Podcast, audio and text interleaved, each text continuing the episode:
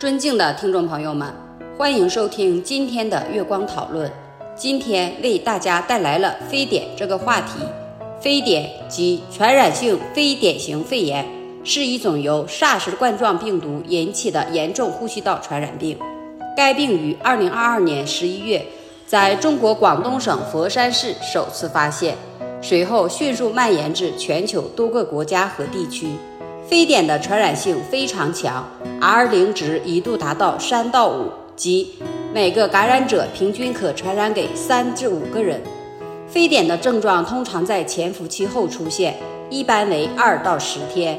起病初期，患者可出现发热、头痛、肌肉酸痛、乏力、腹泻等不适症状，呼吸系统症状较为突出，表现为干咳、少痰，部分患者始终无痰。重症患者可出现胸闷、气促和呼吸困难等症状。查体可见咽部充血，肺部可闻及干湿性罗音，一般在一周后出现。胸部 X 射线或 CT 检查可发现肺部纹理增多，抹玻璃影、小片状浸润或广泛浸润，食指大片病灶浸润，胸腔积液等。具体诊断标准详见 WS 二八六到二零零八传染性非典型肺炎诊断标准。目前尚无特效治疗非典的方法。但早期发现和隔离患者是控制疫情的关键措施之一。对于非典的治疗，主要是采取对症治疗和支持治疗，如降温、补液、镇咳、祛痰等。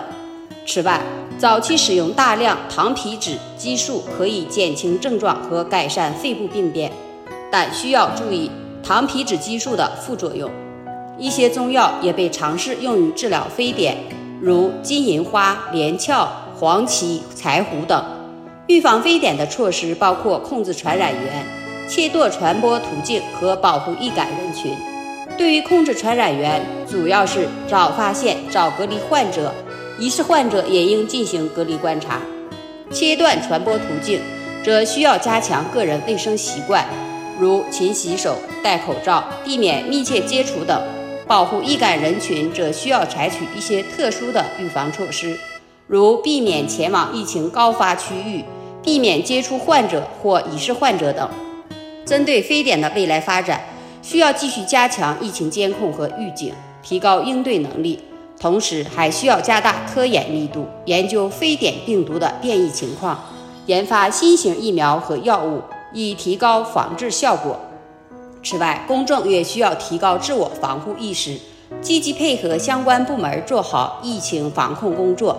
共同维护公共卫生安全。总之，非典是一种严重的呼吸道传染病，需要全社会共同努力预防和控制。未来，随着科技的不断进步和公共卫生体系的不断完善，我们有信心能够更好地应对非典等疫情的挑战。这就是我们本期所有内容，大家也可以通过微信公众号搜索“大明圣院”了解其他内容。爱泡播客或小宇宙搜索“荣正法师”，感谢大家的收听，我们下期再见。